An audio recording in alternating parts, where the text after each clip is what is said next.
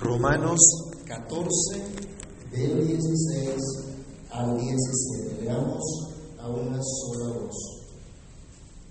No sea pues vituperado vuestro bien, porque el reino de Dios no es comida ni bebida, sino justicia, paz y gozo en el Espíritu Santo. Padre que estás en los cielos, en el nombre del Señor Jesús, damos gracias una vez más por darnos el privilegio de acercarnos a tu palabra para meditar en ella. Rogamos que tu Espíritu Santo nos ayude para que podamos estar atentos a tu palabra, para que podamos meditar en ella. Por favor, Dios, haz que tu palabra traiga edificación, exhortación y consolación a cada uno de nosotros. Danos el gozo de reflexionar en esta verdad, de reflexionar lo que nos dice tu palabra y que tu Espíritu Dios haga su obra en cada uno para la gloria tuya. Señor, que tú prosperes tu palabra en lo que la has enviado y que todos tus hijos hoy seamos edificados en tu palabra. Te lo pedimos dando gracias en el nombre del Señor Jesús. Amén. Pueden tomar asiento, mis hermanos. Desde el versículo 13 de este capítulo 14 de Romanos, comenzamos a considerar la exhortación a que andemos conforme al amor. Esta regla implica considerar al hermano, evitando hacer juicios a la ligera, evitando ser piedra de tropiezo y respetando al hermano en cuestiones indiferentes, es decir, en cosas que no son pecaminosas, piensa de manera diferente a nosotros. Pero tal consideración debe llevar también a procurar el bien del hermano, mostrando siempre un verdadero amor. Ya hemos dicho que no se trata de la caricatura de amor que el mundo pervertido presenta. Se nos llama a considerar que nuestro hermano es uno más de aquellos por los cuales Cristo derramó su sangre y no podemos ser hallados destruyendo a nuestros hermanos. Sería atentar contra la obra de Dios mismo. La exhortación continúa en los versículos que nos corresponde meditar en esta oportunidad, añadiendo instrucciones concordantes con las anteriores, para que sepamos de manera concreta lo que significa, lo que implica andar conforme al amor. Leamos por favor nuevamente desde el versículo 13 hasta el versículo 18 de este capítulo de Romanos.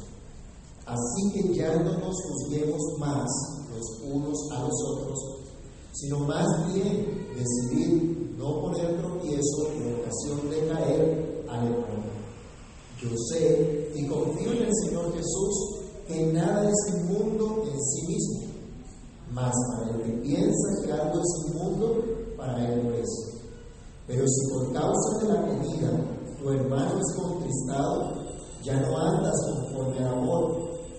No hagas que por la comida tuya se pierda aquel por quien Cristo murió. No sea pues vituperado vuestro bien, porque el reino de Dios no es comida ni bebida, sino justicia, paz y gozo en el Espíritu Santo. Se nos dice entonces, en primer lugar, la reflexión de, hoy, no de pie a calumnias del Evangelio. No sea blasfemado el bien de ustedes, o como dice nuestra traducción, no sea pues vituperado vuestro bien. Se nos enseña que por ninguna de estas cosas que ha venido hablando el apóstol en los versículos anteriores, los incrédulos vayan a tener oportunidad de hablar mal del Evangelio, de tener charlas calumniosas, que no tengan oportunidad de condenar nuestra libertad en Cristo. Pablo inició su carta dando la buena noticia a los romanos por la obra del Señor Jesús por esta obra ellos habían sido llamados a la obediencia a la fe. Ellos habían sido llamados para ser de Jesucristo. ¿Qué otra cosa más grande puede ser nuestro bien? El salmista expresaba, en cuanto a mí, el acercarme a Dios es el bien. Cristo mismo nos enseña que somos pobres miserables, pero muy felices cuando somos capacitados para reconocer nuestra condición y ver la grandeza del amor de Dios. Cuando entendemos que no hay nada de nosotros y nada que podamos ofrecer al Señor, que todo lo que tenemos es de Él, que todo lo que tenemos le pertenece a Él y que nuestra esperanza es solamente Él, entonces somos bienaventurados y nos promete que de nosotros es el reino de los cielos, tal como enseña en Mateo 5.2. Esa es la buena noticia del reino de los cielos que se ha acercado. Y esa buena noticia es como esa perla de gran precio por la cual vale la pena entregar absolutamente todo, como el mismo Señor enseñaba en Mateo 13, del 45 al 46. Así que mis hermanos, es Jesucristo nuestro bien. Es su Evangelio nuestro bien. Y aún podemos decir que es el reino de Dios que Cristo vino a acercar a nosotros. Que el haber sido acercados a Dios mismo es nuestro sumo bien. La iglesia que estaba en Roma estaba experimentando ese sumo bien porque habían creído la buena nueva porque habían obedecido a la fe. Había cosas por corregir en la iglesia, claro que sí, pero ya estaban experimentando esa buena noticia en sus vidas. Ya estaban experimentando el reino de Dios. Ya estaban bajo el señorío de Jesucristo. Pero era necesario comprender las implicaciones prácticas de este reino cada uno, ver a cada uno como su consiervo, ver a cada uno de los hermanos en la fe y procurar su bienestar, manifestar el amor de Dios viviendo como libres para servirse unos a otros, no para ser piedra de tropiezo o escándalo para sus hermanos. Eso que en realidad es bueno para ti, dice Pablo, esa libertad que te trae la buena nueva del Evangelio, esa manifestación del reino de Dios, en ningún modo puede ser opacada por la exigencia a ultranza de un derecho que bien puede ser concedido a favor de los débiles, de los débiles en la fe. Eso es lo que desde el versículo 15 viene diciendo el apóstol, no hagas que por la comida tuya se pierda aquel por quien Cristo murió. Por amor a los hermanos, por amor a Cristo mismo, quien nos ha introducido en este reino de Dios que ha transformado nuestras vidas, a los creyentes de Roma y a los creyentes de todas las épocas se nos dice, no sea pues vituperado vuestro bien. No se hable mal del Evangelio del reino de Dios por causa de lo que uno come y otro no. No se hable mal del Evangelio a causa de las actitudes de un grupo contra otro dentro de una misma comunidad de los redimidos del Señor. No demos lugar a que se hable mal del Evangelio por causa de nuestras actitudes, sino al contrario, que puedan ver una evidencia del reino de Dios en nuestras vidas. Eso nos lleva al segundo punto, experimenten vivir el reino de Dios. En lugar de permitir que hablen mal del Evangelio por tener actitudes de juicio y menosprecio entre los hermanos por causa de la comida o de la bebida, o incluso por causa de guardar una fiesta o no como algo importante, se nos llama la atención a comprender y a vivir el reino de Dios.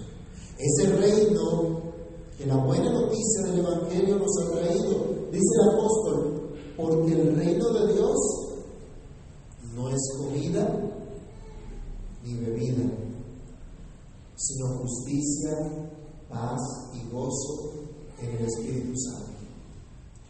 Los romanos debían recordar lo enseñado hasta ahora en la carta, lo que ellos mismos habían experimentado, que la evidencia del reino de Dios en sus vidas no consistía en externalidades como señales a las que los, los romanos, algunos en la congregación, estaban tal vez acostumbrados y confiados, como Pablo exhortaba en el capítulo 2. El reino tampoco era cuestión de practicar ciertas dietas alimenticias ni nada similar a eso. Qué bueno sería, hermanos, que hoy todos los que se dicen ser iglesia de Cristo entendieran que el reino de Dios no consiste en show de luces, no consiste en caídas al piso, ni en movimientos frenéticos descontrolados, ni en conciertos mundanos llamados adoración, ni manipulaciones con cierto tipo de música o frases estilo mantra, cosas incluso condenables por la Escritura, ya que Dios es un Dios de orden. Y el Espíritu de Dios no nos lleva a actuar fuera de su voluntad. Es necesario que maduremos en la fe y tanto los débiles como los fuertes, incluso en medio de las diferencias por cosas que no sean pecaminosas en sí mismas, entendamos lo que es el reino de Dios y disfrutemos vivir ese reino, un reino de justicia. Regresemos a Romanos capítulo 1, versículo 17.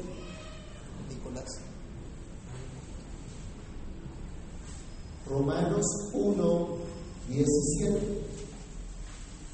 ¿Qué es lo que dice? Porque en el Evangelio la justicia de Dios se revela por fe y para fe, como está escrito, mas el justo por la fe vivirá. La justicia de Dios se revela por fe y para fe. Es un reino de justicia. Pablo dice, no tiene que ver con lo que comas o no comas. Tiene que ver con la justicia. El reino de Dios es justicia. Pero la justicia de Dios que se revela por fe y para fe, de esta justicia ha hablando el apóstol en toda la carta. La justicia que se revela en Dios por medio de Jesucristo la justicia que nos otorga Dios mismo por medio de la fe en Cristo solamente. El resto somos reos, condenados a muerte por la ley de Dios. Sin esta justicia somos incapaces de cumplir las exigencias de la santa ley de Dios. No importa si nos creemos justos a nuestros ojos. No importa si nos hacemos tribunales humanos que nos exoneren, no importa si compramos los jueces para que nos declaren inocentes, para que lleven a cabo nuestra defensa. La única justicia que vale ante Dios y que nos señalará inocentes el día del juicio es la justicia que se revela por fe y para fe. Esa justicia de Dios en Cristo para que vivamos de fe en fe. Esa justicia de Dios viene acompañada de la obra regeneradora del Espíritu Santo para que aprendamos a vivir en verdadera justicia. Todos los reinos de este mundo, hermanos, son injustos. Sus gobernantes son injustos, sus ciudadanos son injustos. Miren que la gente clama en contra de la corrupción, ¿no? y vamos a votar en contra de la corrupción. Pero venden el voto. Entonces, ¿contra qué corrupción hablan? Si son corruptos también. Si se dejan comprar un tamal, un ladrillo, una bolsa de cemento, o hasta un puente, ¿no? gobernantes, ciudadanos injustos. ¿Cómo creen que se van a cumplir esas promesas de cambio? Esas promesas de, de justicia, de amor, de armonía. Qué romántico, ¿cierto? Eso es falso. Un circo más. Nunca se va a cumplir. Esos que dicen a luchar contra la corrupción, no lo van a lograr. Porque ellos mismos son corruptos. Eso no se va a llevar a cabo, mis hermanos. Esas promesas no se cumplirán. El mundo siempre ha querido andar sin Dios. El mundo siempre ha querido hacerse una torre que llegue hasta el cielo. ¿Se acuerdan de Babel? Pero en esto, es, esto simplemente es imposible. Solamente los cristianos, los que han experimentado esta justicia de Dios por medio de la fe, y solamente ellos pueden manifestar al mundo lo que es andar en verdadera justicia. De modo que los cristianos no deben estar ocupados en discutir entre ellos temas indiferentes, sino en experimentar sus vidas a diario, lo que ha sido ser declarado justo delante de Dios por medio de la fe en Jesucristo. Deben estar ocupados en anunciar esa sola justicia en Cristo al mundo entero. No podemos desenfocarnos no podemos dejar de vivir por fe. No podemos dejar de considerar que Dios nos ve justos solamente por medio de su Hijo Jesucristo, por medio de la obra de Cristo en la cruz del Calvario. No podemos perder de vista que solamente por el hecho que Cristo, como nuestro representante, ha vivido una vida justa y tomó nuestro lugar para cancelar nuestras injusticias, es que ahora podemos disfrutar de comunión con Dios, que es justo y que es el juez de toda la tierra, solamente por la fe en Jesucristo. Ahora, por esa fe, nosotros somos vistos justos delante de Dios. Y ahora somos llamados y capacitados por Dios mismo para vivir en ese reino de justicia. Que también es un reino de paz. Regresemos a Romanos capítulo 5, el versículo número 1. Justificados pues por la fe, tenemos paz para con Dios por medio de Jesucristo, Señor nuestro. Solamente por esta justicia que ahora tenemos paz. El reino de Dios no hay comida ni bebida, es justicia, y también es un reino de paz. Isaías hablaba que lo dilatado de su imperio y la paz no tendrían fin, no tendrían límite. Ese es el reino que trajo Cristo. Eso es lo que Cristo ha venido a traernos, a darnos. La Biblia dice que no hay paz para el impío, que no hay paz para el que aborrece a Dios, que no habrá paz para ninguno de los que rechazan a Cristo. Pero para esos hermanos que estaban en la iglesia en Roma, tanto débiles como fuertes, ambos grupos tenían paz porque fueron justificados por la fe. Gozaban ahora de paz con Dios. Habían sido reconciliados con Dios por medio de Cristo solamente. Este es el reino de Dios, hermanos, el reino de paz con el gran rey, el reino de paz con el soberano del universo, el reino de comunión con Dios, comunión que el hombre perdió en el Edén por causa del pecado, pero que Cristo ha ganado para todos sus escogidos. Nuestro gran problema, que es el pecado, ya fue solucionado. ¡Qué buena noticia! Cristo pagó en la cruz por todos nuestros pecados. Y no solo esto, sino que con su resurrección nos ha dado su justicia y ahora somos vistos por Dios como justos. Y por lo tanto, Dios ha hecho las paces con nosotros. Cristo cubrió las ofensas que habíamos cometido y que cometemos aún contra Dios. Y Dios fue propicio a su pueblo, a esa iglesia que estaba en Roma y a esa iglesia de todos los tiempos. Fue propicio a nosotros también. Ya no hay deuda, ya no hay condenación, ya no hay temor, sino que tenemos paz con Dios. Esa paz que sobrepasa todo entendimiento, pues aunque se traspasen los montes al corazón del mar, no temeremos, porque más poderoso es el que está en nosotros que el que está en el mundo, porque aquel que no escatimonia a su propio Hijo, sino que lo entregó por todos nosotros, también nos dará con Cristo todas las cosas, porque fuimos adoptados hijos suyos, fuimos hechos sus herederos o herederos con Cristo. Por eso debo apreciar a mi hermano, aunque apenas esté creciendo en la fe, aunque yo pueda llevar una ventaja o experiencia en la vida cristiana, aunque pueda aventajarle en entendimiento o conocimiento, ambos fuimos introducidos a ese reino de paz. Ambos debemos comprender o ambos debemos aprender a vivir en esa verdadera paz. Ambos debemos seguir esta paz como veremos en el siguiente versículo. No importa que haya aflicciones en este mundo, Cristo nos ha dado su paz.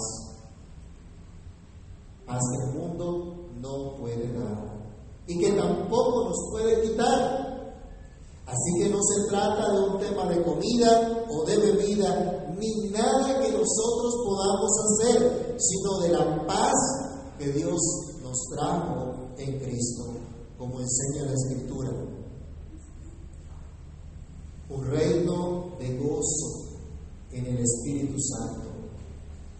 Recordemos las declaraciones del apóstol en Romanos capítulo 8, empezando por el versículo número 1.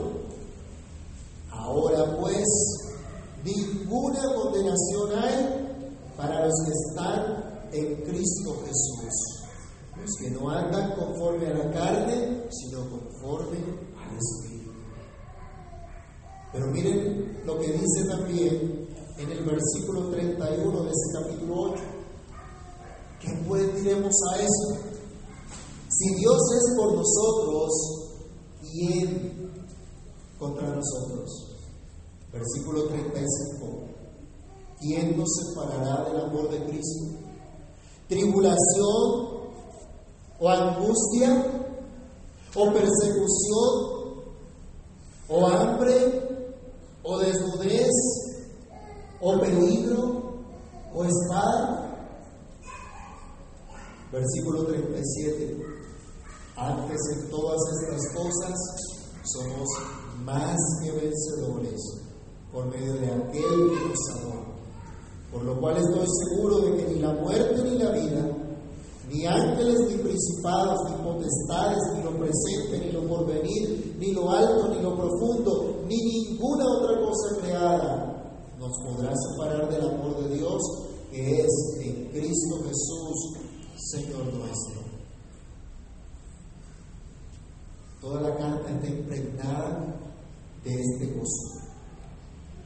Y podemos pensar que los hermanos de Roma, cuando leyeron por primera vez, experimentaron este gozo. Y ahora que estaban más cerca de su salvación que cuando habían creído, experimentaban el mismo gozo. Estas, saber que no somos condenados, saber que somos herederos con Cristo, saber que Dios está con nosotros, es lo único que puede llenar nuestra vida de verdadero gozo. Si tu gozo está en las cosas materiales, si tu gozo está en la prosperidad que puedas tener en este mundo, si tu gozo está en las cosas pasajeras, en las cosas temporales de este mundo, no has conocido la gracia de Dios. Arrepiéntete y mira a Cristo. Si tu gozo está en la vanidad de este mundo, en tu juventud, en tu belleza, en tu capacidad, en tus fuerzas, no has conocido la obra de Cristo, no has comprendido el Evangelio. El verdadero reino de Dios es justicia, es paz y es gozo en el Espíritu Santo. Gozo por la obra de Dios. Gozo por lo que Cristo ha hecho, gozo por lo que Cristo nos ha concedido. La declaración de Romanos 5, versículos 1 y 2, justificados pues por la fe tenemos paz para con Dios por medio de nuestro Señor Jesucristo. Y luego cuando dice en el verso 2, porque también tenemos entrada por la gracia, tenemos entrada por la fe a esta gracia en la cual estamos firmes y nos gloriamos en la esperanza de la gloria de Dios, es muestra del verdadero gozo que puede tener el creyente. ¿Cuál es nuestra esperanza? ¿Que este mundo va a ser mejor? ¿Que este gobierno sí nos va a ayudar? ¿Que este gobierno sí va a acabar con la corrupción? ¿Que ahora sí vamos a vivir sabroso? No, esa no es nuestra esperanza. Esa no es nuestra, nuestra fe. Pero qué triste, mis hermanos, que a mucha gente esto no le importa. Que a muchos que se dicen cristianos, esto no tiene sin cuidado. Y creen que el gozo del Señor se limita a cantar unas canciones que le muevan sus emociones, que lo hagan llorar, que lo hagan gritar, que lo hagan saltar. Pero pare de contar. Se acabó el culto y se acabó el gozo. Antes cantaba por ahí un poquito de que este gozo no va a parar, porque está dentro de mi corazón. Pero a veces se cantaba de dientes para afuera, porque se acababa el culto, se acababa el cántico, y otra vez la tristeza, la amargura, por distintas cosas. Y no se entiende el gozo en el Espíritu Santo. Esa declaración de paz con Dios de gozo en la esperanza de la gloria de Dios, es lo que llena al cristiano de profundo gozo. Y mis hermanos, cuando comprendemos que somos declarados justos por la sola fe en Cristo, ¿no es acaso esto una nueva de gran gozo? Cuando comprendemos que tenemos una esperanza que no avergüenza, no nos llena de gozo. El reino de Dios nos trae gozo. No el gozo de un gobierno pasajero, malo, que promete a sus gobernados prosperidad para todos o que van a vivir sabroso, pero todo es un engaño. No se trata del gozo de obtener cierto bienestar económico, salud, fama o cierta estabilidad familiar. El reino de Dios nos trae un gozo que no puede ser fabricado por el hombre. No se puede falsificar con gritos de júbilo, ni saltos o aplausos o cierto tipo de música. No se puede asociar al logro de un Estado socialista que pretende ser el cumplimiento del sermón del monte, desconociendo todo su contexto y el resto de la Biblia. El gozo del reino de Dios en nuestras vidas es la gran dicha y satisfacción de nuestra alma que ha hallado su reposo solamente en Cristo. El salmista decía, en Dios solamente está acallada mi alma, de Él viene mi salvación. Este era el gozo que había experimentado Pablo y los hermanos de la iglesia que estaba en Roma. El gozo de esta buena noticia que ellos creyeron y que Pablo les anunciaba desde el principio deseándoles gracia y paz a vosotros de Dios nuestro Padre y del Señor Jesucristo. Ese gozo por ser receptores del amor de Dios, por tener el privilegio de ser siervos de Dios, era la gran motivación para incluso renunciar a la exigencia de un derecho por amor a los que Dios también llamó como sus siervos para que juntos sirvamos a nuestro Salvador. El gozo del reino de Dios no da lugar a rivalidades, no da lugar a odios entre nosotros. Tristemente algunos no lo han comprendido. Y aunque aparentan amor por los hermanos, hablan mal de ellos, actúan mal, actúan en contra de los que Cristo redimió. Algunos hasta se hacen ver como víctimas cuando están dañando a sus hermanos con su conducta, con sus actitudes, con sus comentarios. Algunos en nombre del reino de Dios quieren establecer su propio reino y miran con desdén al cuerpo de Cristo y no consideran a sus hermanos. Esto no es una evidencia de vivir el reino de Dios, de experimentar el gozo que da el Espíritu Santo solamente.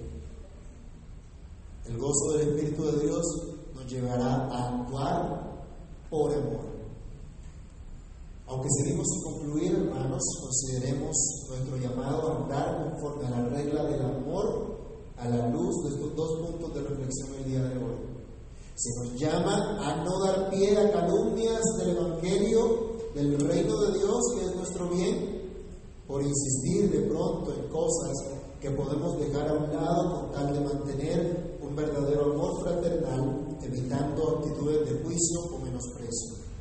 Y se nos llama también a entender que el reino de Dios no se trata de cosas meramente externas, sino que se trata de experimentar la gracia de Que se manifiesta en justicia, paz y gozo en el Espíritu Santo, cosas que solamente Dios nos puede dar. Estas son las evidencias de vivir bajo el reino de Dios al cual fuimos trasladados. Esas son las evidencias que debemos experimentar en nuestro día a día. ¿Estás tú experimentando la justicia, la paz y el gozo en el Espíritu Santo? Andar conforme a la regla del amor es la consecuencia de haber experimentado esa justicia, esa paz y ese gozo que nos trae el reino de Dios. Oremos. Amantísimo Dios y Padre nuestro que estás en los cielos, en el nombre del Señor Jesucristo te damos muchas gracias por permitirnos meditar en tu verdad y a la luz de tu palabra comprender que somos llamados a experimentar realmente ese reino tuyo, andando conforme a la regla del amor. Poder amarnos unos a otros como evidencia que experimentamos tu reino, como evidencia que disfrutamos de la justicia que nos has otorgado, de la paz que nos has concedido, del gozo en tu Espíritu Santo que nos has regalado también. Padre, gracias Señor. Gracias por esa misericordia tan grande que nos has traído verdadera libertad. Ayúdanos a atender esta exhortación para que no se hable mal de esa libertad, para que no se hable mal de ese evangelio, para que no se hable mal de ese reino tuyo por causa de nuestras actitudes, faltas de misericordia. Ayúdanos Dios.